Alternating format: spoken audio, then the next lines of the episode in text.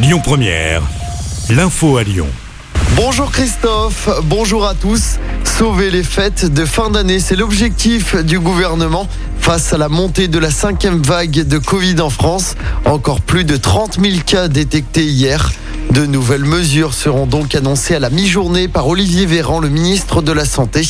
Il devrait annoncer le renforcement des gestes barrières comme le port du masque à l'intérieur et en extérieur, l'accélération de la campagne de rappel vaccinal et le renforcement du pass sanitaire.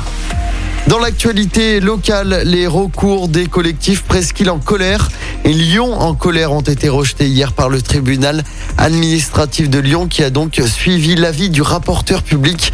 Les collectifs avaient attaqué l'État mais également la ville de Lyon pour le manquement en ce qui concerne l'insécurité en centre-ville. Une manifestation ce jeudi devant l'ENS Lyon à l'occasion de la journée de lutte contre les violences faites aux femmes. Plusieurs syndicats appellent un rassemblement à 17h alors que 27 cas d'agression sexuelle et de viol ont été recensés au sein de cette école en 4 ans. Par ailleurs, à l'occasion de cette journée internationale contre les violences faites aux femmes, le collectif Droits des femmes 69 appelle les Lyonnais et les habitants du département à mettre des bougies à leurs fenêtres ce jeudi soir. En France, tous les deux jours et demi, une femme est tuée par son conjoint ou son ex-conjoint.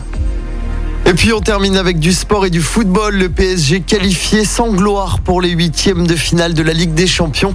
Hier soir, les Parisiens ont été battus 2-1 sur la pelouse de Manchester City.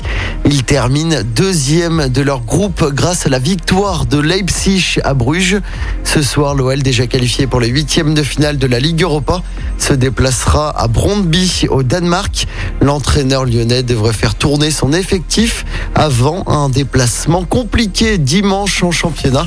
Ce sera sur la pelouse de Montpellier.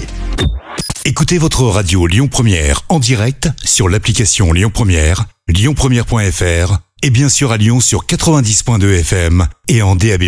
Lyon Première